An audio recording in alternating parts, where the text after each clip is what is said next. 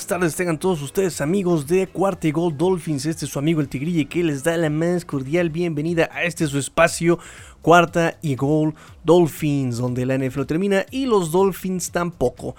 Pues vamos a tener el día de hoy un programa bastante livianito, livianito, livianito.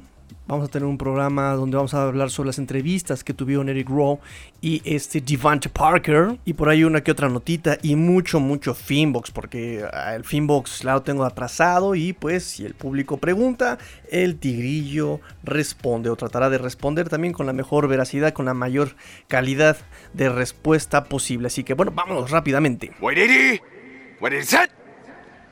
Drivers, start your engines. Vamos rápidamente con la entrevista de Devante Parker. Este muchacho también, si nos quejábamos de uno que otro jugador que es de pocas palabras, bueno, este muchacho exagera, exagera.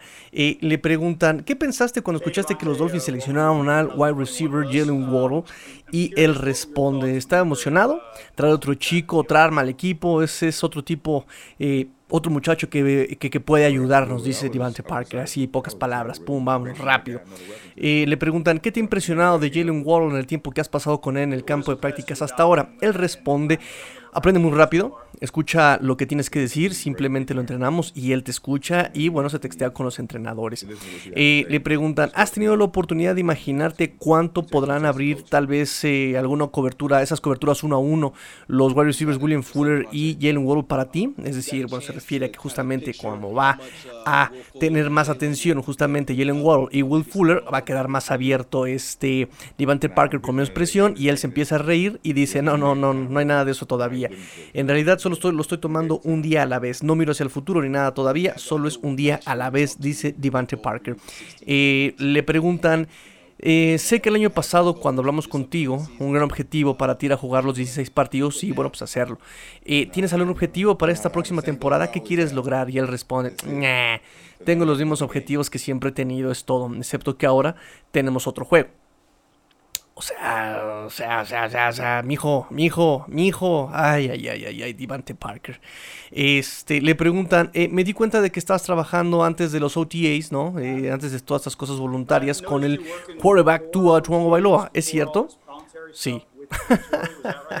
Esto es como la entrevista de Corbin Dallas este, y Ruby Rod. ¿Alguien vio el quinto elemento? Sí, ¿no? ¿No? El quinto elemento cuando le pone el micrófono a, a, este Corbin Dallas, interpretado por Bruce Willis.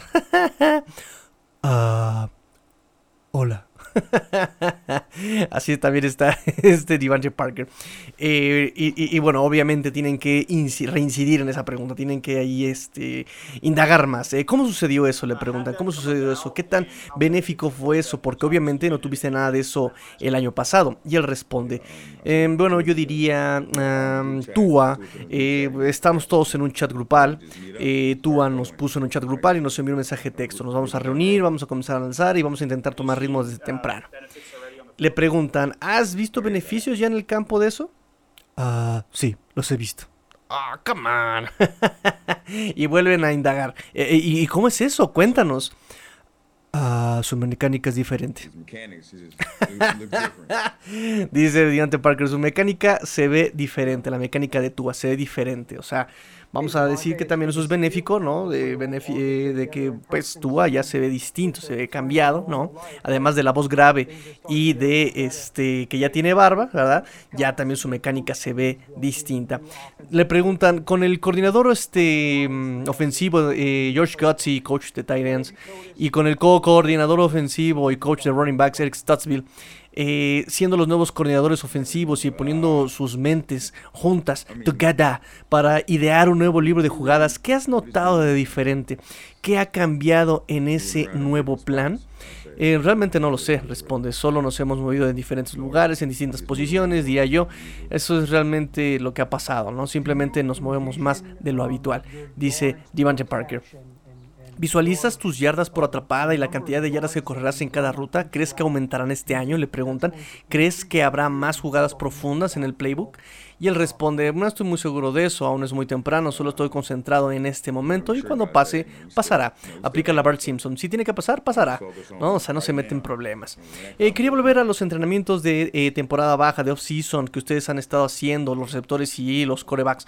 Tan solo la química para, eh, la, química que ustedes pueden construir en el campo, simplemente, pues bromeando entre ustedes, haciendo jugadas, simplemente pasando ese tiempo juntos. ¿Cómo creen que eso realmente puede hacer una diferencia para ustedes? Yo diría que puede ayudar mucho, simplemente pasando tiempo juntos, incluso si estás fuera del campo, simplemente haciendo que la camaradería funcione, ¿no? Todos, todos se conocen mejor que antes, responde Devante Parker. El año pasado te pregunté sobre qué es algo en el campo en lo que estás trabajando durante este off-season, durante el off-season y en el eh, training camp, en el campamento de entrenamiento, me dijiste rutas comeback. Eh, ¿Hay algo específico en el campamento que estés eh, trabajando en esa temporada, en lo que quieras tú mejorar? Yo diría que solo mis rutas, punto. hacer mi salida más rápido y listo, ¿no? Es lo que nos dice Devante Parker, así hombre de pocas palabras. Eso es algo más mental, físico, más de classroom, más de aula de, clases. ¿Cómo se hace para que eso suceda? Le preguntan y él responde, es más mental, es todo. La semana pasada le preguntan, cuando estábamos hablando con el mariscal de campo, con el quarterback Tua Chuongo Bailoa, nos sorprendió un poco cuando dijo que no se sentía que tenía el libro de jugadas muy bien aprendido el año pasado. ¿Qué opinas de esa, de esa declaración? Oh, bueno, no estoy seguro, él se encarga de sí mismo, así es que como, pues, se sentía al respecto, ¿no? Así es como él se sentía. No tengo nada que decir al respecto, así es como él se sentía y pues eso fue lo que él dijo, dice Devante Parker, no se mete en broncas. Hablaste eh, sobre el coreback Tua Tongo Bailoa y su mecánica, que se ven diferentes. Supongo que se, sienten diferentes. ¿Qué hay de eso? Eh, si pudieras explicarle a un reportero novato, ¿es diferente desde tu perspectiva?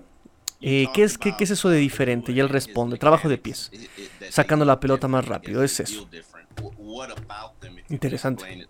Interesante lo que nos dice aquí, el trabajo de pies, ¿no? Nuevamente, tren inferior, como bien indica este eh, Huguito Manero en su cuenta de Twitter, ¿no? Él nota que también su tren eh, inferior se ve más fortalecido, se ve más estable, ¿no? La cadera, eh, entonces, bueno, tiene lógica lo que nos dice también este Devante Parker, el trabajo de pies y que puede sacar la pelota mucho más rápido.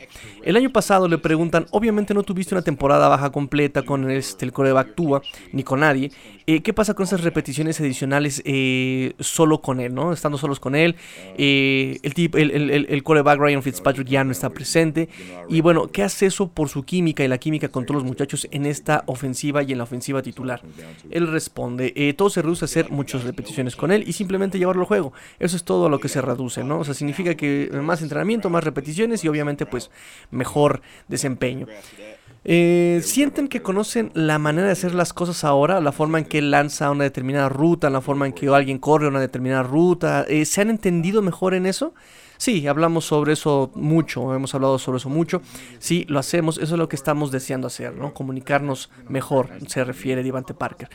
¿Hay algo de lo que quieras hablarnos? Siempre me encanta hacer estas entrevistas contigo porque eres muy breve pero muy agradable. ¿Hay algo de lo que quieras hablar con nosotros?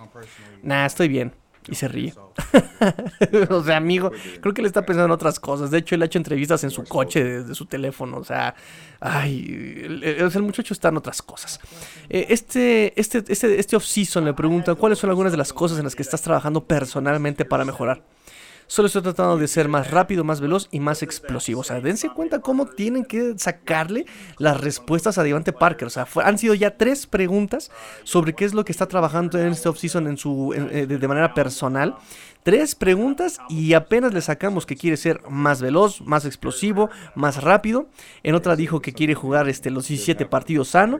Y en otra este, responde que, está trabajando en sus rutas, ¿no? Y en, su, hacer su salida más rápida. Tres preguntas tienen que estarle diciendo para que responda. Tienen que sacarle las respuestas a Devante Parker. Eh, casi último para terminar. Tuve que buscar esto y cuando lo hice no lo podía creer. Este es el séptimo año. Eh, cuando escuchas eso, ¿qué te dice? Eres claramente uno de los jugadores con más antigüedad en este equipo. Ahora eres uno de los líderes, estoy seguro. Uno de los muchachos que han estado por aquí durante algún tiempo. ¿Qué clase de logro es tener siete temporadas con un solo equipo? Eso es algo muy raro en la NFL. Y Devante Parker responde así, ya saben, bien elocuente el muchacho. Yo diría eh, que eso es algo, ¿no? Eh, para, para hacer, no sucede muy a menudo. Estoy orgulloso de estar todavía aquí y poder hacer lo que sigo haciendo. ¡Wow! cuánta emoción. Hubo un momento en el que pensaste que tener ese tipo de longevidad podría no ocurrir, no, no, no te podría pasar a ti aquí. Y él responde bien sencillito y carismático, nunca tuve eso en mi mente en absoluto, no. Fin de la entrevista. O sea, hambre. Súper elocuente el muchacho Devante Parker, ¿eh? Pero nos da ciertas pistas, nos da ciertas pistas sobre algún tipo de funcionamiento, eh, la camadería, eh, incluso las ganas que están metiendo sobre entenderse mejor en el equipo como equipo, ¿sí? Eso es muy interesante, eso es muy, muy interesante. Y sobre todo lo que nos dice sobre Tua, ¿no? Sobre Tua nos está diciendo que también su mecánica ha cambiado.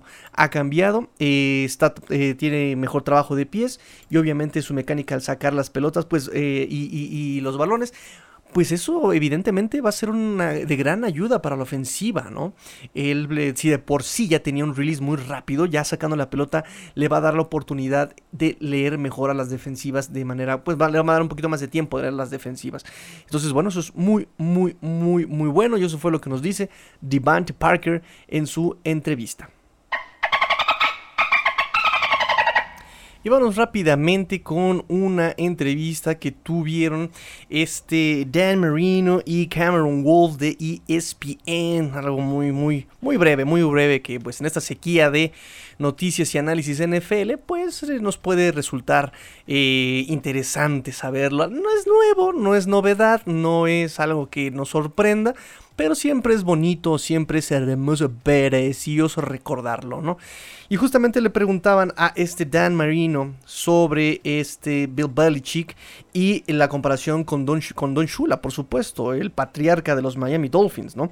Recordemos que Don Shula, y para los que no saben, digo, sé que eh, puede haber novatos escuchándonos, no todo siempre es este, una afición completamente, ¿cómo llamarlo?, eh, enciclopédica, ¿no?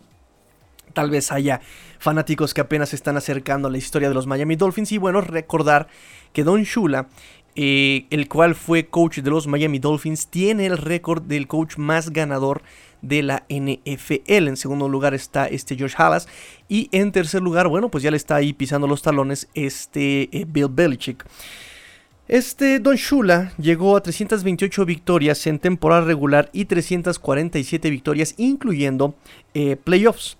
Bill Belichick tiene 280 victorias en temporada regular y 311 con playoffs. Entonces eh, le preguntan a Dan Marino sobre esta situación, ¿no? Y Dan Marino, pues, eh, repito, no sorprende su respuesta, no es eh, sorpresiva, no, no, no extraña. Y él responde, espero que no lo consiga. Espero que no lo consiga Bill Belichick, romper el récord de este Bill Belichick, eh, eh perdón, el récord de Don Shula. Espero que no lo consiga. Dice, eh, no me malinterpreten, soy un Dolphin fan, soy un Dolphin for life, soy un Coach Shula for life, ¿no? O sea, este, estoy a tope con los Dolphins, estoy a tope con Coach Shula. Entonces no quiero a Bill Belichick para que lo, para que lo consiga, ¿no? recordar también, recordar también quién es Dan, Dan Marino. Dan Dan, Dan Marino, Dan. Recordando a Mundo Dolphin, saludos a Fer y a Huguito y a Ancho Esteves. Este. Quarterback de los Miami Dolphins por 17 años en la franquicia. No estuvo con ningún otro equipo. 17 años con Miami eh, desde el 83. Y pues fue 13 años también coachado por el coach Shula. Por eso repito, no es esto no extraña en absoluto, ¿no? Pero siempre es bonito recordar esa lealtad, esa, ese trabajo juntos, tantos años que trabajaron juntos estos dos, eh, este quarterback y este eh, coach Don Shula, que también se nos fue el año pasado, en mayo 2020, a la edad de 90 años. Nos dice también este Dan Marino, era el mejor, refiriéndose a Don Shula, era el mejor, me cuidó todo el tiempo, era un hombre increíble y un entrenador en jefe increíble. Me enseñó cómo estar en la comunidad, cómo portarme en la comunidad, ser un líder, trabajar duro. Desde el día uno lo que pensé fue, es un genio. Eh, y él me dijo, dice, eh, quiero que seas el mariscal de campo titular. Así que tienes que aprender esto rápidamente y ahora tú vas a llamar todas tus jugadas en los juegos de práctica y de exhibición, dijo este Dan Marino. Em, dice, se necesita más trabajo en lugar de que un entrenador tenga que correr. Tienes que pensar en eso de antemano, tienes que prepararlo de antemano. Eh, y dice, siempre pensé que era especial y probablemente diferente de lo que mucha gente hace ahora, me imagino. Eh, sería mucho más difícil hacerlo ahora de lo que era entonces, pero me presionó mucho para poder aprender rápidamente, dice Dan Marino sobre el coach Shula. Em, también obviamente le preguntaron una comparación sobre el coach Shula y lo que está haciendo este eh, Brian Flores, ¿no? Y él responde, es un momento diferente. Es gente diferente, pero el factor de disciplina, el hecho de que él exige lo mejor todo el tiempo, eh, es, tiene esas mismas características eh, que, que, Shula, dice este Brian Flores, este dice este Dan Marino sobre Brian Flores. Eso es lo que eh, quieres de un entrenador en jefe, que sea exigente, que se relacione con los jugadores y que quiera siempre lo mejor de ellos. Ambos tienen esas características refiriéndose a Flores y a Don Shula. Nos dice Dan Marino, Dan Dan, Dan, Dan Marino. Entonces, bueno, pues ahí están las palabras de Dan Marino sobre el coach Shula, sobre que espera que no rompan el récord y no él, por su por lo menos, no, no Bill Belichick, este, que ya también tiene 69 años, se acerca ya a los 70, y tuvo una muy mala temporada con los Patriotas, o por lo menos a lo que estaban acostumbrados los Patriotas de estos últimos 10 años. Eh, una temporada perdedora. Este año no se ve muy claro, ya hicimos el round table el programa pasado con este a Watson, eh, especialista en los Patriotas. Me encanta ese muchacho, está jovencísimo y tiene una mente súper acelerada sobre deportes en general sobre deportes, así que síganlo. Este. Entonces, bueno, ya lo dice también, lo, comentábamos también con el chino, ¿no? Eh, viene una temporada complicada para los Patriotas. Y pues bueno, a nosotros como fanáticos de los Dolphins, que les vaya mal. que, que, no se levanten de ese bache, ¿no? Y sobre todo si eso significaría que eh, quede todavía más lejos esta marca de Bill Belichick, ¿no? Está a 48 juegos de temporada regular de romper ese récord y por lo menos de igualarlo. Bill Belichick, 48 juegos a eh, temporadas de 17 partidos, ¿no? Le faltarían cuántos años, unos 3, ¿no? Por lo menos para, para este, rebasarlo, 3, 4 años. Entonces, bueno, eh, ahí está la entrevista de Dan, Dan Marino, Dan Marino, quarterback de los Miami Dolphins por 17 años este, en el sur de la Florida. Y ahora vámonos, ahora vámonos a la entrevista de Eric Rowe, de Eric Rowe, también esta sí estuvo más, más, más sustanciosa, tiene más sustancia, ¿verdad? Eh, que la de Devante Parker, ¿no? Le preguntan a Eric Rowe, dice, ¿qué está pasando con esa racha de tu rubio? Eh, y, como experta de que soy en cabello, ¿cuál es el proceso de pensamiento detrás de eso? ¿Qué piensas después de ser, detrás de ese rubio? Le preguntan. Eh, bueno, realmente fue idea de mi esposa, ella estaba así como de, vamos a cambiarlo. Yo le dije que no al principio, pero ella dijo, no, no, no, quiero que lo cambies. Así que pensé, bueno, vamos a hacerlo, hagámoslo, let's do it, let's do this. Este, y bueno, ya se me quedó la costumbre, dice este Eric Ross sobre sus greñas, sobre su cabello amarillo. Eh, le preguntan, ¿entonces te gustó después de lo que hiciste inicialmente? Es una pregunta no seria, no es una pregunta seria, pero, pero, pero, pero sí. pero, pero sí. sí, así que después de que lo hice pensé, I'm feeling, lo estoy sintiendo, yeah. ¿eh? Y ella dijo, ¿ves? Te lo dije. Y yo le dije, ok, ok, ok, ok, ok. Así aplicando la lío que ok, ok, ok, ok, ok. Este, referencia noventera, para los que no conocen la referencia, Arma Mortal. Yo Pesci así, eh, actuando con eh, Mel Gibson y Danny Glover. Arma Mortal. Quería preguntarte sobre tu evolución como jugador. Obviamente, cuando viniste aquí desde Patriotas en el 2019 eras un esquinero, ahora eres un safety. Estás emergiendo en ese papel como un tipo eh, de cobertura de ala cerrada, ¿no? Los que, eh, el Tyrant Killer, como le decimos aquí en Cuarta Dolphins. Eh, cuando otros jugadores te miran y se alentan con tu desarrollo como jugador, ¿qué les dices que, puedes, que, que pueda ayudarlos para llegar ahí? Fíjense esta pregunta, esta respuesta es muy bonita. Eh, simplemente dice, simplemente se necesita tiempo. Les diría que solo se necesita, se necesita tiempo y paciencia. Obviamente necesitas aprenderte la defensa, eh, pero luego dentro de eso simplemente conocer tu rol, quién eres como jugador. Siempre le digo a la gente, si eres un defensive back, si eres un, si eres un eh, jugador de, profundo, un, de perímetro, siempre puedes mejorar en tu cobertura de hombre a hombre, man to man.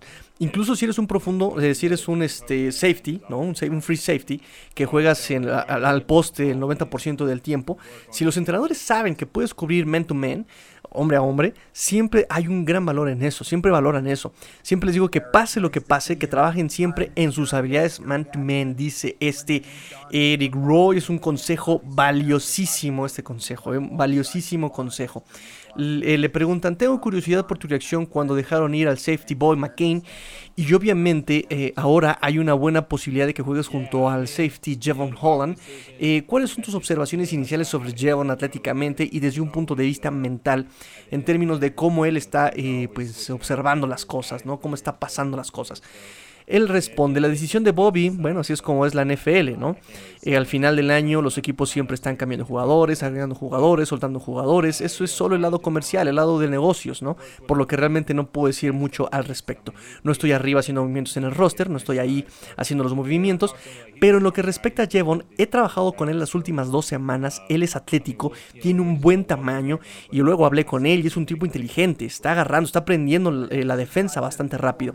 Solo estamos haciendo esquemas, esqueletos en este momento, pero lo veo captando las cosas bastante rápido. Y bueno, eso es una muy buena noticia. repito, repito, repito, repito.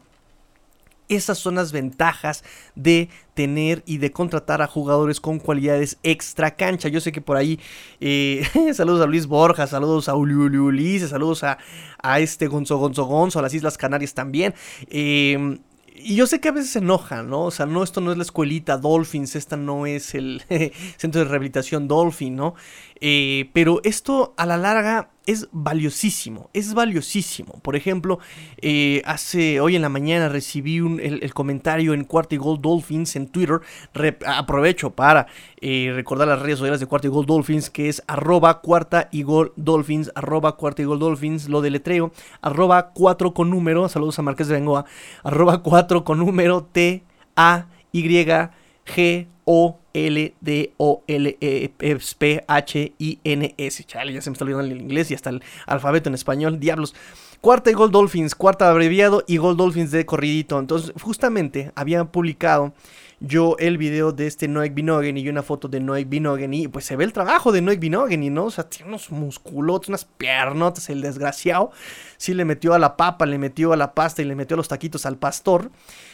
Em, y, justamente nos dice este eh, Adam Gómez, arroba MexDolphin, nos dice, porque les puedo, ¿quién es este Pokémon? Pokémon. Y él me responde, un Pokémon que anda levantando cerca de 300 libras de pesas y que además estuvo entrenando con eh, atletas profesionales de la MMA, de, artes marciales mixtas. ¿No? Y nos, y, nos comenta muy acertadamente, ese fue el principal reto que le pusieron desde aquel partido contra Bills, donde Stephon Dix abusó del novato y se notó que le faltaba fuerza en los brazos para complementar su estilo de juego. Además, Noah ha entrenado entre peleadores profesionales de artes marciales mixtas. O sea, aquí no lo está eh, muy atinadamente, nos comenta Adam Gómez, arroba MexDolphin. Y yo les digo que es justamente la ventaja de contratar este tipo de gente, gente que no va a dejar de trabajar, gente que va a seguir dando el máximo esfuerzo, gente que va a seguir siendo que va a seguir trabajando por ser una mejor versión de sí misma, algo que deberemos aprender eh, nosotros y que se aprende día con día. Ya lo dice aquí Eric Rowe en su entrevista, es paciencia y tiempo, pero obviamente sin dejar de trabajar, dice el dicho, al arroz rogando y al mazo dando. Y Cricri por ahí nos decía en su, en su cuento de Periquín Plumero, eh, las cosas hazlas sin prisas, pero sin pausa, ¿no? O sea, constante trabajo y pues eh, lo hemos dicho, lo ha dicho Brian Flores incluso en sus entrevistas si tú trabajas eh, y si tú tienes un buen proceso, vas a tener un buen resultado. Por eso él eh, no se fijaba en, te faltan tres partidos, 5, 3.32% de efectividad para que llegues a postemporada. Si él gana, si él pierde, si el Barça anota, si, el, si los Lakers ganan y si el Cruz Azul es campeón, ustedes pueden pasar a postemporada. Y él decía, no me importa. Yo no estoy viendo eso. Yo estoy viendo ser mejor hoy que ayer. Y va a llegar el momento, si tú haces tu trabajo así, va a llegar el momento en que los playoffs llegarán por sí solos. Si tú eres lo suficiente, si tú eres bastante bueno, lo suficientemente bueno, vas a llegar a playoffs. Invariablemente, indudablemente, inevitablemente. ¿Sí? Entonces, la ventaja de tener ese tipo de jugadores es que ahí se ve el resultado. Lo vemos en Tua. Ya tiene carnita, ya tiene brazo, ya tiene. ¿Sí? Ya tiene pechuga de pollo, ya, ya, se, le, ya se le ve el cuerpo, ¿no? Ya hasta se le, se le hizo la voz más grave. Y aquí estamos viendo un trabajo constante y es bonito ver la evolución de estos jugadores. Vemos a Andrew Van Ginkle. Año 1, lesionado, ok. Equipos especiales cuando pudo jugar, ok. Año 2, wow, qué brinco dio. Pero también los coaches dicen, su trabajo habla por él. Mike Gesicki. Mike Gesicki también hemos visto, él es un poquito más dependiente del coreback. De cualquier forma hemos visto también cómo ha crecido. ¿Sí? Cualidades extra cancha es lo que busca Brian Flores justamente por estas ventajas. En fin, no me quiero extender más en ese punto. Eh, ¿Qué me quedé? Ah, sí, la edición de Bobby. Eh, ¿Qué me quedé? Ah, sí, tengo curiosidad por tu reacción cuando dejaron ir a Bobby McCain. Este, tiene buen tamaño y está aprendiendo bastante rápido. Ok, perfecto, ya pasamos a esa pregunta. El safety Jevon Holland ha tratado de formar un vínculo contigo. Obviamente sería importante establecer el mismo nivel de conexión y comunicación que tú y Bobby McCain eh, tenían el año pasado. Y él dice, sí, pero eso llega con el tiempo. Creo que en este momento solo está tratando de captar, de agarrar, de, de, de, de cachar el, el, libro de jugadas, obtener las llamadas de juego, obtener los ajustes, de, anotar todo eso, ¿no? Y todo eso pues lleva tiempo, ¿no? Aprovechando, em, aprovechando el tema, dice el de la prensa, dice, obviamente tú y Bobby McCain eran veteranos en el backfield y ahora, si llega a ganar el trabajo, Jevon Holland sería un novato ustedes ya eran veteranos y este sería un novato, eso te pone más presión para tal vez tener un papel más importante eh, en la defensa, eh, ya sea las llamadas, en la comunicación, en el backend. Eh, o, cómo equilibrarían eso, le preguntan y él responde. Para equilibrar eso, obviamente todos tenemos que conocer todos los ajustes de cobertura. En lo que respecta a Bobby, fue un gran líder, muy vocal y fue una gran pieza en nuestra defensa. Ahora que se fue y si Jevon gana el trabajo, de cualquier forma, de cualquier manera, tienes que dar un paso al frente, ¿cierto? Eh, necesito ser más vocal, pero también llegará un momento que con Jevon, una vez que comencemos a hacer las repeticiones y él conozca la defensa, que él también eh, será más vocal y, va a tener que ladrar más las llamadas, eh, ajustes o lo que sea. Todos tenemos que asumir ese papel. Bueno, es muy interesante porque eh, por lo menos en los equipos en los que yo he estado y cuando ves las preparaciones de las defensas, obviamente quien tiene una mejor perspectiva de la defensa y lo que está pasando en el campo es el que está hasta atrás. ¿Quién es el que está hasta atrás? Es el safety, el free safety. Como les repito, eh, como les he comentado, este eh, Eric Rowe es un strong safety. Él, es, él va más adelante, él va más adelante. Él a veces está justo a nivel de los linebackers, él está un poquito más abierto a nivel de linebackers. Este, o sea, él está más involucrado contra la carrera y obviamente también contra los Tyren. El que está hasta atrás tiene una mejor perspectiva, el free safety, en ese caso era este Bobby McCain. Además de que, pues su experiencia, obviamente, le hacía eh, hacer un mejor llamado de jugadas. Se, dice, tienes a alguien ahí adentro, un coach allá adentro. Eh, tienes a una extensión de Brian Flores allá adentro. Entonces, bueno, aquí ya cambia la cosa. Este Jevon Holland él sería el free safety. Yo aún no estoy tan seguro de que vaya a ser free safety. ¿eh? Estoy un poquito con mis dudas. Yo no sé si él llegue más bien como cornerback slot. Eh, eh, porque su, la mayoría de sus jugadas en colegial fueron como cornerback slot y como strong safety, ni siquiera como free. Que lo puede desempeñar, sí, sí. ¿Lo hizo? Sí, también lo hizo en colegial. Pero no tanto como jugó de, de, de corner slot. ¿eh? Ojo con eso. Yo, yo nada más quiero ahí hacer el apunte, ¿no? Que todo el mundo ya lo da por hecho en este que va a ser free eh, safety. Yo no estoy todavía tan seguro. Y ahorita todavía es muy temprano para asumir eh, que ese va a ser su posición. Ahorita en los campamentos están trabajando fundamentos, están trabajando esqueletos, están haciendo esquemas. No hay roles definidos todavía. Lo ha dicho Divante Parker, lo han dicho eh, los linieros, a quienes hemos entrevistado, a todos los que han entrevistado, todos han respondido, todos estamos pasando de todo típico trabajo de preparación. ¿Por qué? Porque eso te va a ayudar a los fundamentos. ¿sí? Que el guardia pase de centro, que el centro pase de tackle, que el tackle pase de guardia, que, o sea, eso siempre. ¿eh? Cuando yo jugaba también a lo mismo, eh, en los entrenamientos de vacaciones era eso, ¿no? Tú pasas de corredor, tú pasas de wide receiver, tú pasas de quarterback, tú pasas de liniero, tú pasas de defensa, tú pasas de todo.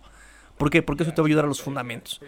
Entonces, bueno, eh, si él llega a ser free safety, también, algo de las cualidades extra cancha que se mencionaban de Javon Holland es justamente que él eh, era un. Eh, él, tiene un IQ de fútbol muy elevado.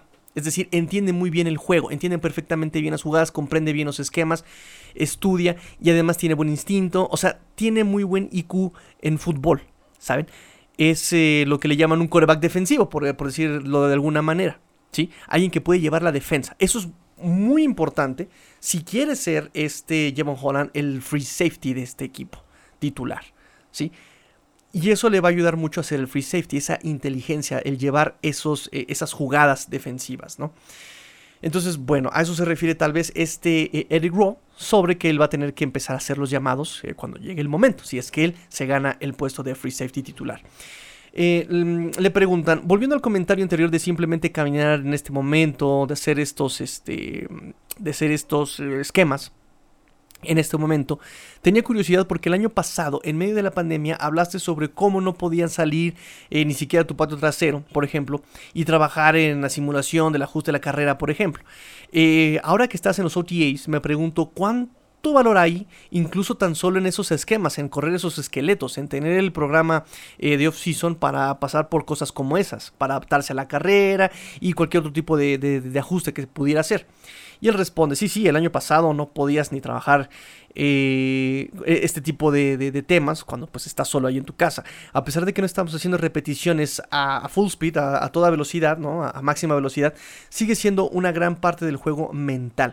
Haciendo cambios, haciendo ajustes, viendo cambios, eh, el tipo de llamadas eh, que al menos en el back-end, en la posición de safety, tenemos que dar proporciona mucho valor en lugar de simplemente sentarte en tu casa, repasar las llamadas en el Zoom, repasar el libro de jugadas eso siempre es diferente a cuando tienes gente corriendo ya hacia ti, las cosas se mueven rápido y eso es, lo que vale, eso es lo que vale de estos entrenamientos. Al menos este año, eh, cuando tienes... Em, eso es lo que proporciona este año. Eh, recibimos un par de llamadas nuevas el primer día, luché con algunos ajustes, con cambios similares, haciendo que tu, mente volviera a pensar en fútbol, en lugar de simplemente estar sentado en una computadora, mirando la pantalla, mirando una película. Esto proporciona mucho valor el hecho de que estemos aquí ya corriendo esquemas, nos dice este... Eh, eh, Eric Rowe. para los que no sepan qué es eso de correr esquemas, es, digamos, imagínense que ponen al perímetro y a los linebackers en su posición, ¿no? Como cuando empieza la jugada, ¿no? Eh, estás en el huddle, también hay un huddle defensivo normalmente, y rompen, break, rompen, van a sus posiciones, ¿no? Recuerden, eh, dependiendo de la jugada, pues el free safety se pone hasta atrás, a nivel del, del, coreback, ¿no? O eh, si estás, este, si, si, si solamente es un cover 3, ¿no? No tienes un strong safety, eh, te, pones del lado de la ala cerrada, ¿no? Eh, o sea, eso es correr esquemas. Te pones en el lugar donde se supone tienes que estar. No hay un equipo siquiera al frente de ti, ¿eh? O sea, ni siquiera hay una ofensiva delante de ti. Simplemente se ponen y pues empiezan ahí a correr los esquemas. ¿Qué es eso? Que, a ver, si, si corre un tight end por aquí, ¿qué vas a hacer tú? No, pues yo hago esto, perfecto. A ver, vamos a hacerlo. Uno, dos, tres. Y ya, todo el mundo se mueve caminando, ¿no? A ver, corran sus, sus coberturas, ¿no? Entonces ya, si es cover 2, el cornerback se echa para atrás, el free safety camina hacia atrás, el, strong safety también llega a su cobertura, el linebacker se abre. Eh, ¿Saben? Eso es correr esquemas. Eso es hacer esqueletos. Bueno, ya esqueletos ya cuando pones, por ejemplo, la ofensiva eh, frente a ti, ¿no? Una ofensiva sin línea, ¿no? No hay línea. Simplemente está el running back, los wide receivers, el quarterback, ¿no? El tight end. Y corren, marcan las jugadas simplemente. A ver, este, si nosotros somos la defensa de. Bueno, eso ya es más adelante. Ahorita solamente están jugando fundamentos. Pero normalmente también. Y si somos la ofensiva de Raiders, por ejemplo. Y este es Darren Waller. Darren Waller corre así, así asado. ¿Tú qué vas a hacer? No, pues yo hago esto, ta, ta, ta, ta, ta. Eso es correr esqueletos, eso es correr esquemas. No, no hay golpeos, están a media velocidad. ¿Saben? Entonces, bueno, es la importancia de ahorita ya tener que hacerlo en conjunto. Nos dice Eric Rowe, ¿no? El año pasado ni podíamos hacer eso.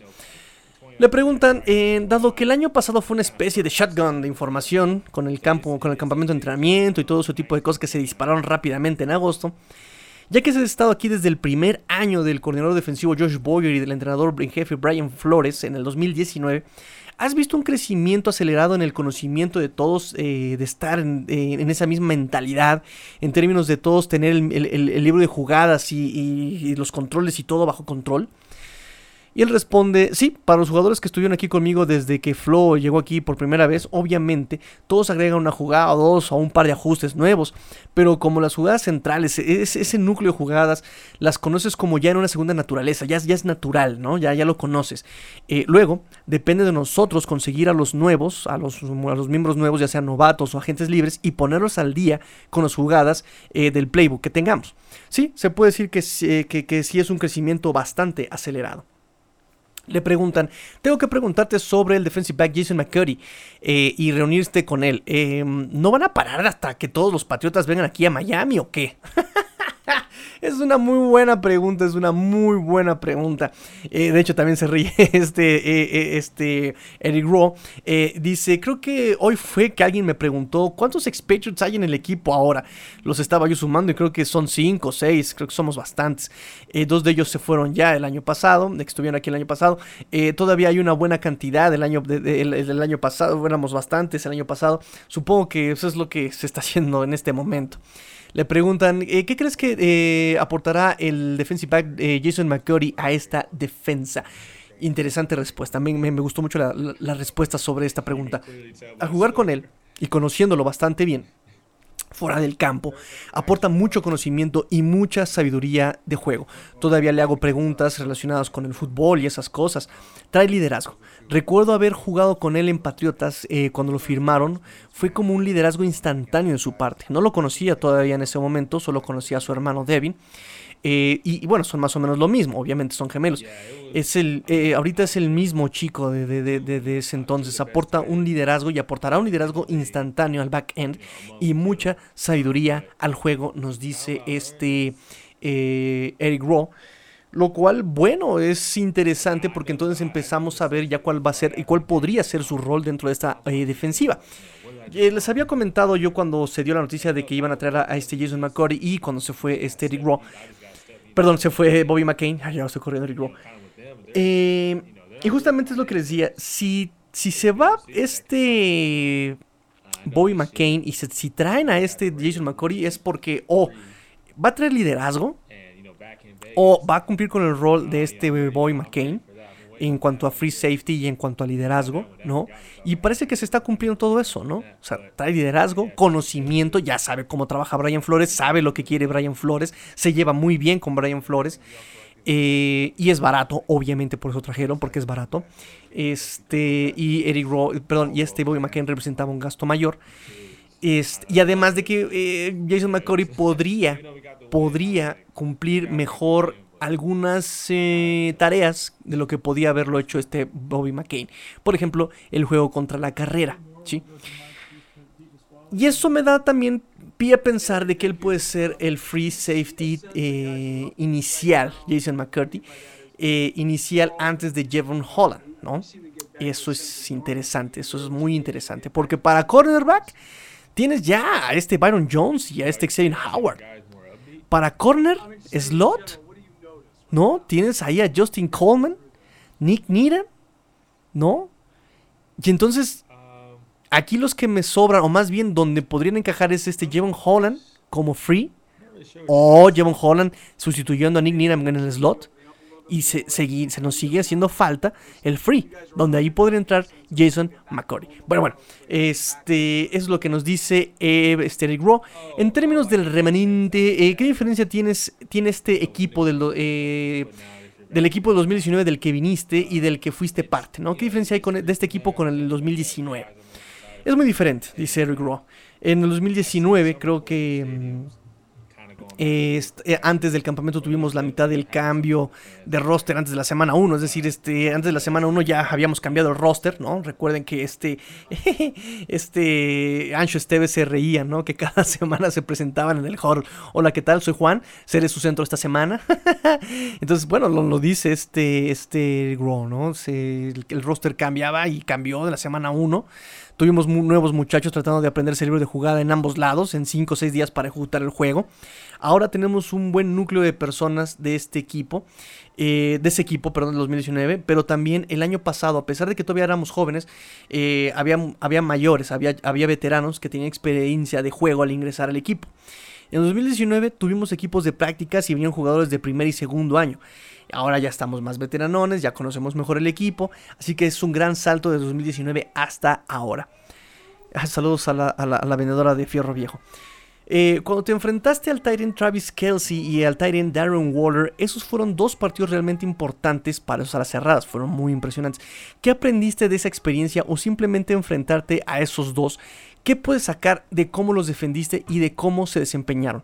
Responde, obviamente esos dos eh, son de los mejores a las cerradas de la liga junto con Josh Kittle. Lo que aprendí es que ahora sé los errores que había cometido porque justo después del partido estaba yo viendo pues las películas, las cintas. ¿Qué hice mal? ¿Qué puedo hacer mejor? Con ambos simplemente pude mejorar mi juego. Con ellos no son realmente las cerradas, son solo grandes receptores que pueden correr. Sé que este año, sé que enfrentamos a los Raiders en la semana 3 de regreso en Las Vegas. Estoy listo para eso. He estado esperando eso todo el año porque ese, ese me, enganché, me, atrapó. Así que necesito una revancha sobre eso, sobre ese tema. Pero tan solo con ellos dos eh, debes llevar tu juego a otro nivel, dice Eric Rowe. Dice, eh, le preguntan, creo que todos, a todos nos caes bien colectivamente. Eh, creo que no te criticamos demasiado por esos juegos, solo eh, porque esos muchachos son las alas cerradas. O sea, no son alas cerradas, son las alas cerradas, son style en. Y él responde, no lo sé. A pesar de que obtuvimos la victoria, dice Eric Rowe, no lo sé, a pesar de que obtuvimos la victoria, yo estaba como, oh, gracias a Dios que, que ganamos. Pero Dios, fue un juego muy difícil, dice Eric Rowe. Ya casi para terminar, eh, le preguntan, ¿tienes la, la, sensación de que los chavos, los chicos están optimistas en este momento? Lo que quiero decir con eso es que es, mm, está la, cuestión, la situación es más abierta. Parece que estamos volviendo a una sensación de normalidad y bueno, tus OTAs están volviendo a una sensación de normalidad. En general, ¿Qué notan ahora mismo mientras pasan por esto? Todo parece abrirse un poco más, hay más libertad ahora. Eh, cuando están allá afuera, ¿tienes la sensación de que vamos a volver a la normalidad ahora que practicamos y nos preparamos para la temporada? Le preguntan a Eric Royal, responde. En ese sentido, sí con las nuevas reglas que la NFL sigue publicando, si estás vacunado o no, pues eso como que lo, está llevando a eso, ¿no? Creo que lo único por lo que los muchachos están emocionados es por tener a los fanáticos de regreso. He visto algunos informes de estadios que están volviendo a su capacidad máxima o que al menos tienen algún tipo de fanáticos allí. Eh, creo que eso es lo que más entusiasma a los muchachos ahorita. Eh, le preguntan ya por último, a la luz de que ustedes obtuvieron un récord de 10-6 el año pasado, después de la temporada eh, 2019 que estuvieron 5-11, me pregunto qué tipo de diferencia, si es que hay alguna, perciben en todos como un ambiente en general en términos de confianza del equipo. Y él responde, creo que eh, con el año pasado sabíamos que estábamos realmente a un juego de los playoffs. Este año los muchachos que estuvieron aquí eh, el año pasado, todos sabemos que obviamente comienza en el campo de entrenamiento y que comienza eh, en el inicio de la temporada. El año pasado empezamos uno ganado, tres perdidos, un comienzo algo lento, y todos sabemos que nuestro enfoque este año es salir y tener un mejor comienzo. Es difícil cuando vas 1-3, ¿sabes? Estás cavando desde el hoyo, estás como luchando contra corriente. Eh, más o menos a partir de ahí quieres saltar eh, a dos ganados, cero perdidos, o incluso tres ganados, cero perdidos estos, esos juegos podrían haber sido lo que nos pusieron en los playoffs o lo que nos hizo falta para llegar a playoffs. Sin embargo, todos sabemos lo que tenemos que hacer este año. Nos dice Eric Rowe. Y bueno, así termina la entrevista con Eric Rowe. Espero que les haya gustado. Bastante proteínica, ¿no? Bastante, bastantes chochos ahí de información. este, entonces, bueno, pues espero que les haya gustado. Vámonos, vámonos, vámonos ahora al Finbox rápidamente. El correo ya llegó, anunciaron su canción y gritó con emoción correo. Y listo, tengo un Finbox bastante, bastante atrasado. De hecho, el programa que iba a hacer este lunes, eh, la semana pasada, iba a ser un, programa justamente hecho de puro Finbox, pero hubo una pregunta por ahí eh, que dio justamente eh, la provocación para hacer ese round table, ¿no? Y ya no pude hacer el Finbox de este Boom D, si no mal recuerdo, ¿no? La pregunta eh, que nos hizo, pues dio a pie a que hiciéramos ahí el programa con el chino y con Awatsin. Entonces, eh, ahora sí voy a dar el finbox de todo lo que tengo atrasado, por lo menos lo que más alcance yo, porque ya estoy un poquito corto de tiempo. Entonces, bueno, nos dice NC, nos dice NC, arroba Neaves Cubas, Neaves Cubas, hace dos días, perdón por la tardanza. Hola Tigrillo, gracias por lo que entregas en tu podcast, en verdad que ayuda a sobrevivir la sequía de partidos de la NFL y quisiera preguntarte, ¿qué debemos esperar de los primeros cuatro partidos de los Dolphins? Híjole, lo platicamos, digo, gracias por tu comentario, de verdad, este, trato de dar el mayor esfuerzo, todavía me falta tomar un poquito de ritmo y un poquito de, horarios, estoy lidiando un poquito con lo que pasó y con lo que estoy haciendo, pero ya estoy este, tratando de, de llevar mejor este, el, el programa, de hacerlo nuevamente como lo estábamos haciendo anteriormente, que era un programa diario. Este, pero bueno, poco a poco, poco a poco, ya lo dice Eric Rowe, paciencia y tiempo. Los primeros cuatro partidos, wow, eh, interesante. Mira, en papel yo diría que pueden ser, como lo dice Eric Rowe, como lo espera Eric Rowe, por lo menos tres victorias. ¿eh? Yo, yo optimistamente, optimistamente, todo puede pasar en la NFL, pero yo optimistamente doy eh, máximo tres victorias, mínimo dos, ¿no? Puedes ganarle a Patriotas por lo que hemos visto en su offseason, en lo que vimos en su desempeño el año pasado, lo que vimos de Cam Newton, lo que vimos de sus wide receivers, lo que vimos de sus contrataciones este año. Puedes dar una victoria por Patriotas. Puedes dar una victoria por, eh, por, con los Raiders allá en Las Vegas, ¿no? Por lo que hemos visto en su desempeño, su draft, tan raro draft que ese. Por cierto, eh, les recomiendo que vean los videos de cuarta y gol en YouTube, ¿no? Donde hacen análisis de los, de los drafts. Este. Mm, y eh, ahí puedes dar también una victoria con los Raiders, ¿no? Que es un equipo súper gitano. Eh, te puede hacer unas victorias a Kansas y te puede perder contra los Jets, ¿no? Recuerden ese partido. Entonces, este. Ahí puedes tener dos victorias, digamos, aseguradas, ¿no? Puedes tener una victoria más, ya sea con los Bills, que empiecen a agarrar ritmo, y que demeriten a los Dolphins, ¿no? Que digan, ah, tan papitas y sorprendan los Dolphins, ¿sí? O puedes ganarle a los Colts con un coreback que todavía necesita probarse. El pretexto de Carson Wentz el año pasado era que no tenía equipo, ¿no? Los años que estuvo con, las Águilas de Filadelfia, el pretexto era, ay, es que no tengo wide receivers, ay, es que no tengo línea, ay, es que no tengo corredores, ay, es que no tengo rodilla. Bueno, ahorita ya no tiene pretextos. Colts es un equipo muy bien formado, tiene buen corredor, tiene buen receiver, tiene buena línea, ¿saben?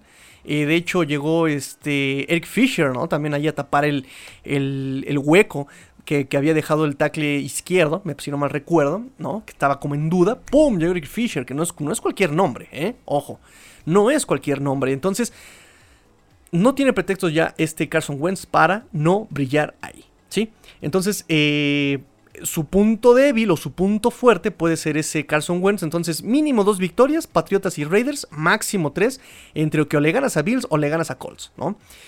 Este, y bueno, ya vimos que el, interés del equipo, según nos dice Eric Rowe, es empezar más rápido eh, e, el, inicio de la e, este, este, inicio de temporada, ¿no? O sea, que, que, estén ellos más acoplados, mejor acoplados y que no tengan que adaptarse tanto como lo vimos el año pasado donde Patriotas, allá en el Gillette Stadium, nos corrieron pero como quisieron, ¿no? Entonces, bueno, esa es la eh, eh, respuesta que te puedo dar. Nos dice Luis Borja, ¿quiénes son los jugadores que están ante su última oportunidad de hacer algo relevante en los Dolphins? O sea, casos de jugadores que si no dan el estirón, muy probablemente los veamos salir de la institución. Pues yo creo que mucho veterano ahí, Luis Borja, porque este Brian Flores nos ha dado muchas muestras de que prefiere mil veces quedarse con los eh, novatos que con los veteranos, ¿no? El año pasado que no hubo eh, prácticas ni campamentos de entrenamiento ni nada de eso.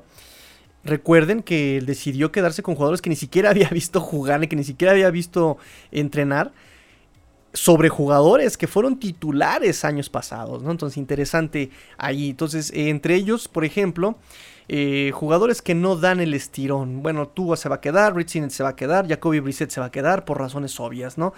Eh, en los running backs, Sobon Ogmet se queda, eh, Jordan Scarlett va a estar en practice squad seguramente, Carl Tucker, que es fullback, no estoy tan seguro, por, por su nominación simplemente, ¿no? Patrick Laird, Patrick Laird, él podría estar en peligro, ¿eh? Por los eh, corredores que se trajeron, como este Malcolm Brown y como Jerry Dogs. este Patrick Laird eh, podría estar en peligro, ¿eh? Y no porque no le eche ganas, sino por su desempeño. Albert Wilson definitivamente podría estar en peligro, ya lo vimos cachando en videos que nos comparten las redes sociales de los Miami Dolphins, ya lo vimos por ahí cachando. Albert Wilson ha tenido muchas oportunidades y siempre o se rompe o no da el estirón, entonces podría ser. Obviamente, obviamente Allen Hearns, obviamente. Eh, obviamente, ¿verdad, niñiti? Este, ¿quién más? ¿Quién más? ¿Quién más? Eh, Rand, definitivamente Jaquim Rand. Y tenemos a otros jugadores en wide receivers, pero son novatones, ¿no? O sea, son su segundo año, como Kick Merritt, como McCollins. Bueno, McCollins es más como equipos especiales. Tight ends. Uh, ends. También Adam Shaheen ahí corre peligro, ¿eh? Lo hemos dicho. Este, perdón, no, no, no, Adam Shaheen no. Este, Durham Smite. Durham Smite, por ahí corre peligro Durham Smite. Ojo con Durham Smite. Y Chris Yarrick, el eterno, el eterno, el eterno practice squad de los Miami Dolphins como tight. ¿eh? También por ahí también lo podrían liberar si no encuentran algo mejor en Jibri Blount, este jugador de este, básquetbol. Vamos a ver. Eh, línea ofensiva, Timon Paris, Matt Scura, Michael Dieter, que Michael Dieter tal vez está en contrato novato. Eh, Cameron Tom, Robert Jones, Solomon Kinley, Robert Hunt. Durval, Quiroz, Neto, que por ahí me hicieron la pregunta de por qué sigue en el equipo, no lo sé, no lo sé, pero ahí sigue. Tiene ciertas concesiones, seguramente por lo del programa internacional.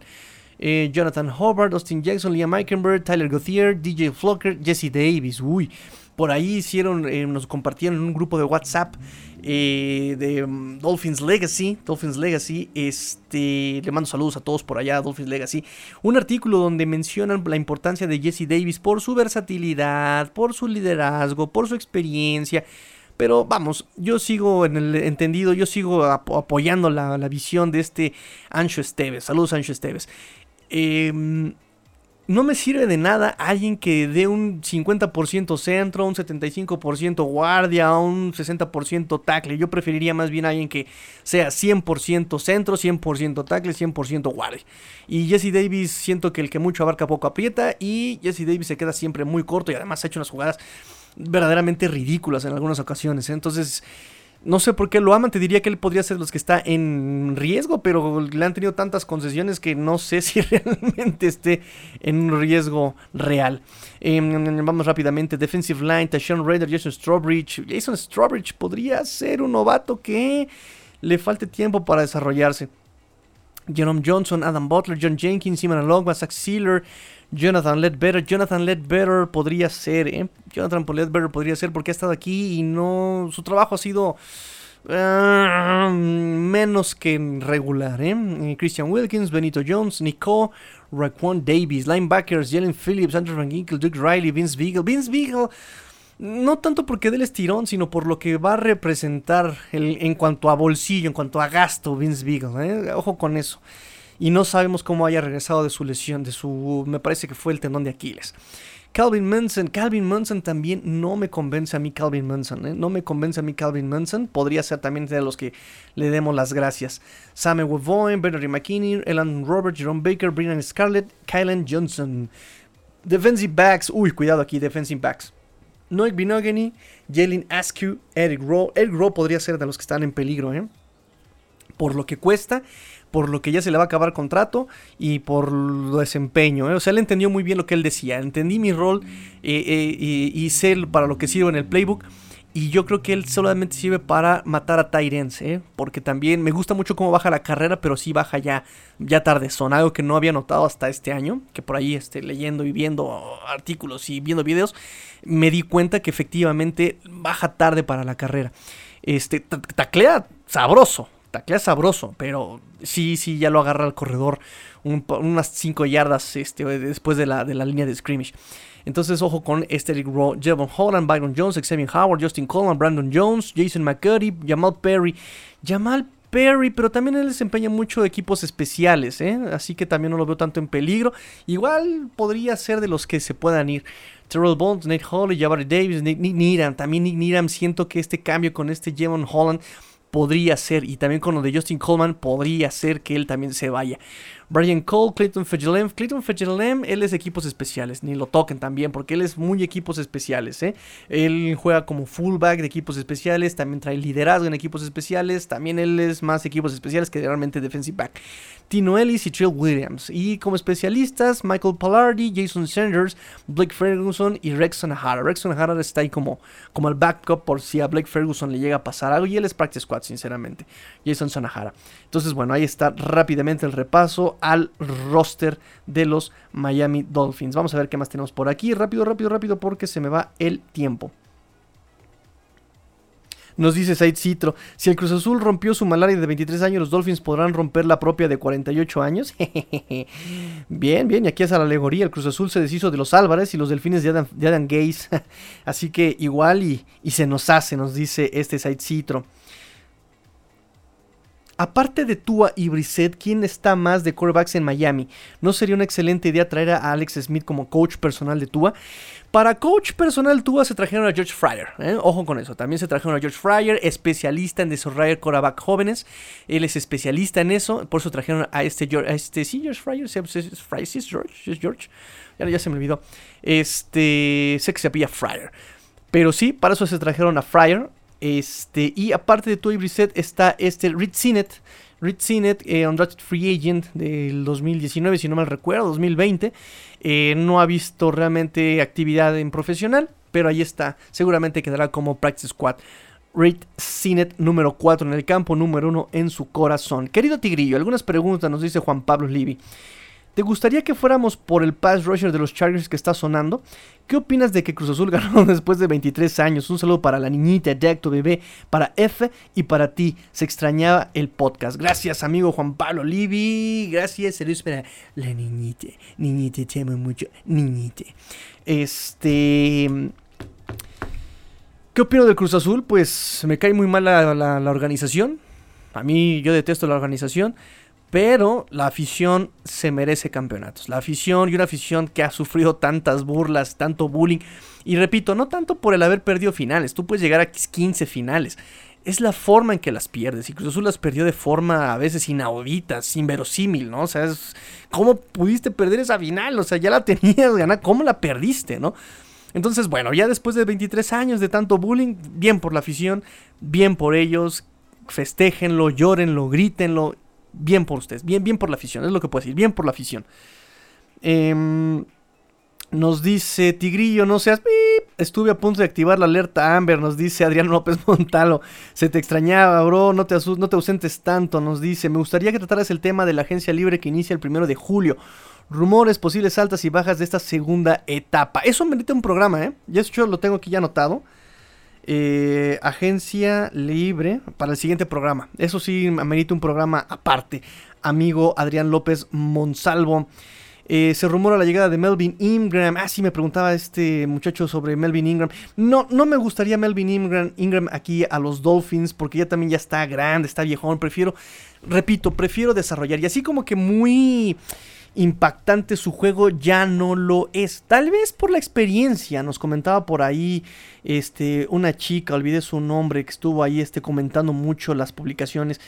E, y él, ella mencionaba la cuestión de la experiencia, ¿no? Y que si está sano, podría ser una gran adición. Pero mm, aquí aplica un poco lo que, lo que aplicábamos con este Tyson Hill y Drew Brees, ¿no? Un snap para, para, para este Tyson Hill es un snap desperdiciado sin Drew Brees. Y aquí yo lo veo con los chavos, ¿no? Un snap que no le des a este eh, Jalen Phillips o Arnold Van Ginkel es un snap menos para su desarrollo. Y entonces yo preferiría que se desarrollaran esas grandes promesas, ¿no? ¿Cómo lo van a hacer? Obviamente jugando, obviamente jugando, ¿sí? Entonces yo preferiría mil veces eso que, que por ejemplo, traernos a Melvin Ingram. Eh, nos dices, ¿consideras este René Trejo Rosiles? Nos dice, ¿consideras que Jaquim Rand hará el equipo? Pase el corte a 53. ¿Quién crees que llame las jugadas ofensivas? ¿Stubbsville, Gutsy o cada uno medio tiempo? No creo que pase un. que, los dos se compartan los snaps eh, por tiempos como lo hicieron en el Senior Bowl. No lo creo. Yo no lo creo. Em, hemos eh, estudiado entrevistas con coaches que han trabajado con doble coordinador y lo que dicen, lo, todos coinciden en lo mismo. Coinciden en que uno debe hacer las llamadas, uno debe hacer las llamadas y el otro solamente hacerle observaciones al, coach que está llamando, ¿no? Eh, cosas que el otro no ha visto, cosas que el otro no ha eh, detectado el otro se las tiene que mencionar para que lo considere en el llamado de jugadas. Además de que deben tener ya esa preparación, ¿no? O sea, deben tener sus roles bien definidos en la semana. Entonces, no creo que hagan eh, eso, no creo que hagan eso de compartir este, llamadas en el mismo partido. Y miren, yo la verdad eh, estaba casi seguro, casi seguro de que sería Josh Gutsy el que llamara las jugadas porque él ya ha sido corredor ofensivo, él ya ah, tiene experiencia llamando jugadas. Eh, y este Stuttsville no ha tenido esa experiencia, pero este Stuttsville ya ha sido head coach interino. ¿Sí? Ha sido head coach interino Stuttsville. Eh, últimamente, últimamente, obviamente también este Josh Gutsy, que era el coach de Titans, y sigue siendo coach de Titans, tenía más acercamiento con Tua, más que Josh Gutsy. Y yo por eso le daba el voto de confianza también a Josh Gutsy, porque dije, bueno, él tiene más acercamiento con Tua, ya ha tenido trabajo de coordinador ofensivo anteriormente, de 100% coordinador ofensivo anteriormente. Yo pensé que él, es el que iba a, hacer el a ganarse el trabajo, pero rumores recientes y algunas declaraciones de Brian Flores me dan a entender que quien va a hacer las llamadas de jugada va a ser este, eh, eh, perdón, este Eric Stutzville, el coach de running backs. ¿eh? Entonces, bueno, no hay nada confirmado aún, pero eso es lo que te puedo contestar. Nos dice Marqués de Bengoa, este, abrazos desde España, Master, abrazos de vuelta. Nos dice Carlos Ross 1717, qué bueno que estés de vuelta. Creo que el récord del año pasado 16-6 fue inesperado. Puede pesar este año y meter presión a la franquicia, ya que se le va a exigir que mejore lo del año pasado. Sí, sí, justamente lo platicaba yo con Ulises hace un par de días, cuando me comentaba justamente eso, ¿no? Cuando comentábamos en el Round Table que ya el, piso y el, el piso de los Dolphins son los playoffs. Eh, y recibo este comentario y lo platicaba yo con él, ¿no? Y entonces viene la duda, ¿qué tanto fue em, benéfico haber llegado casi a playoffs el año pasado en un año súper irregular? Porque también el año pasado fue súper irregular y la gente se justifica diciendo, bueno, fue tan irregular para ti como para los demás. Ok, ok, pero de cualquier forma, híjole, no sé qué tanto pueda valer el año pasado, ¿no? Incluso por lo de la lesión de Tua, el doble coreback que hubo. En algún momento planteé la duda, ¿no? Lesión de Tua, año con COVID, año irregular. No sé si valga. Este, sería el año, el primer año de constancia, de alguna manera, entre comillas, del coordinador ofensivo. O sea, hubo cambio, pero se quedan los que ya habían trabajado con Tua el año pasado, ¿no? Entonces no sé si este realmente es el tercer año o el segundo año. ¿eh? Dejo yo solamente la, la interrogante, la, la provocación ahí. Em, vamos a ver qué más hay. Nos dice Michelle Martínez, sentimental yo me pongo siempre, me acuerdo, me acuerdo de ti, dice Michelle Martínez, gracias por tanto Tigrillo, excelente programa, buen análisis y como siempre excelentes colaboraciones refiriéndose al Roundtable del programa pasado. Muchas gracias a ti, Michelle Martínez también, híjole Michelle, eres un fan bien, este, un, radio escucha bien, este, bien, bien constante aquí con Cuarta y Gold Dolphins. Nos dice Mario Brillo Lozano, gran programa, la verdad muy bien todos los participantes, eso es lo que se busca, amigo, eso es lo que se busca, darles lo mejor. Nos dice también Michelle Martínez, Tigrillo, las rodillas mecánicas que utilizan algunos jugadores en general en la NFL son por prevención o por algún problema muscular. Sé que ayudan en la movilidad, pero es de preocuparse. Abrazo, mi buen pastor Dolphin. Gracias, Michelle.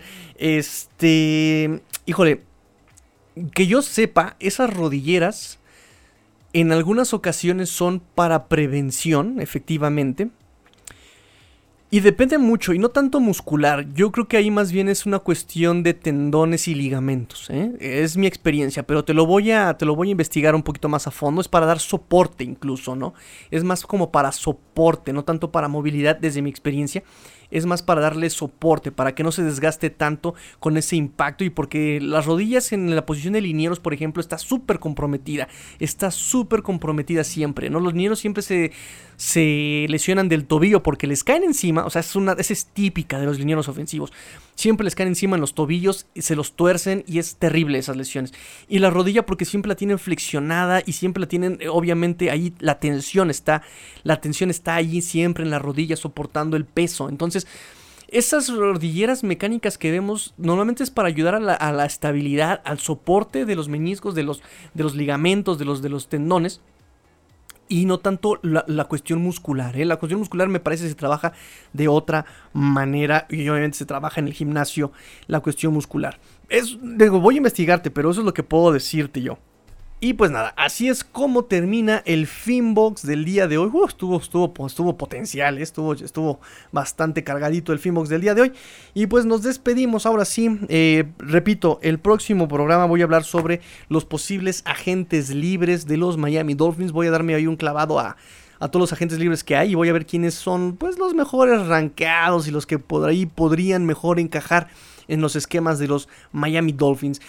Ay, muchachos, les agradezco su paciencia siempre, su paciencia siempre, su apoyo, de verdad. Estamos ya, creo que ya pasamos las 12.000 descargas y yo ni me había dado cuenta. eh, tengo todavía pendiente la entrega, la entrega de la, de la playera de este George. Ya, ya, ya, ya voy a agendar la entrega de la playera, no creo que se me haya olvidado. Quiero subir la foto, obviamente, con la entrega y todo, allá a Cuarta y Gold Dolphins. Este, y pues nada, nada más para recordarles, como se los dije yo en el programa pasado. Eh, han sido días muy complicados para mí, han sido días bastante pesados, complicados, este, de, mucha reflexión, de mucho, pues, incluso hasta dudaba yo ya hasta de seguir con, con este proyecto de Cuarto y Gold Dolphins, ¿no? La verdad es que sí, llegó un momento de duda. Ahorita las cosas no es que se hayan acomodado, pero pues más bien estoy trabajando al doble, estoy tratando de partirme en tres para poder cumplir con, con todas las expectativas que tienen de su amigo el tigrillo en, pues, en varios aspectos, ¿no? Entonces, eh, realmente yo agradezco su apoyo, agradezco mucho su apoyo, como se los dije yo el año pasado en algún podcast donde hasta me puse de chillón. Los guardo siempre en mi corazón, amigos. Siempre sus mensajes. Sus mensajes cuando me perdía. Y esa semana me mandaron muchos mensajes de, a mis redes sociales privadas, personales. Eh, al Facebook. Yo no sé, ni siquiera sabía que me tenían agregado al Facebook, de verdad. Una disculpa. Eh, pero mensajes al Facebook, mensajes a mi Twitter, mensajes al Instagram, mensajes al WhatsApp. Todos, todos, todos, todos, todos. De verdad, gracias por su preocupación. Gracias por haberse preocupado por mí. Gracias por apoyarme. Gracias por siempre escucharme, gracias por siempre provocarme con las preguntas, provocarme con sus comentarios, provocarme la curiosidad, provocarme el debate, provocarme... Gracias, gracias, gracias y créanme que si el programa ha crecido en debate, en análisis, en contenido, en carisma, es únicamente gracias a su apoyo. Siempre es gracias a ustedes, ¿sí? Si hay algún favor que yo pudiera pedirles a todos ustedes, es simplemente se compartan el programa, compartan, difundan el link de Spotify, comenten en Apple Podcast, comenten en iBooks, comenten, eh, ranqueenlo, califíquenlo, eh, sigan interactuando con, con las redes sociales, compartan las publicaciones, compartan sobre todo el podcast. Se vienen sorpresas maravillosas en este proyecto. La verdad es que eso me motivó mucho y es algo bien interesante cómo el universo te responde, ¿no? El, yo estaba dudando, lo dije, es que ya el cuerpo no me está dando, la mente no me está dando, el tiempo no me está dando. Y de repente veo sus mensajes, veo su preocupación, veo su auténtica preocupación, ¿no? Muchos mensajes de preocupándose, preguntando, preguntando por mí, eh, y, después se empiezan a abrir puertitas y ventanas y como que el universo reacciona, ¿no? Entonces, eh, solamente eso les podría yo pedir para, para, ser congruentes con ese, con ese mensaje, es compartan el programa, compartan el link, compártanlo en Facebook, en Twitter, en Instagram, compártanlo, compártanlo, compártanlo. Eh, es todo lo que les puedo decir. Siempre mi más sincero agradecimiento a todos ustedes. De verdad no tengo palabras para agradecerles, no tengo las palabras suficientes, las indicadas, las adecuadas, las realmente contundentes para yo poderles decir Gracias, lo único que se me ocurre, mi mejor manera de agradecerles es la que mejor que conozco y es al estilo Gustavo Cerati en su despedida con Soda Stereo. Gracias, totales. Así que bueno, pórtense mal, cuídense bien, sean el cambio que quieren ver en este mundo. Esto fue Cuarta y Gol Dolphins porque la NF lo termina y los Dolphins tampoco. Fins up. Tigrillo fuera. Bye.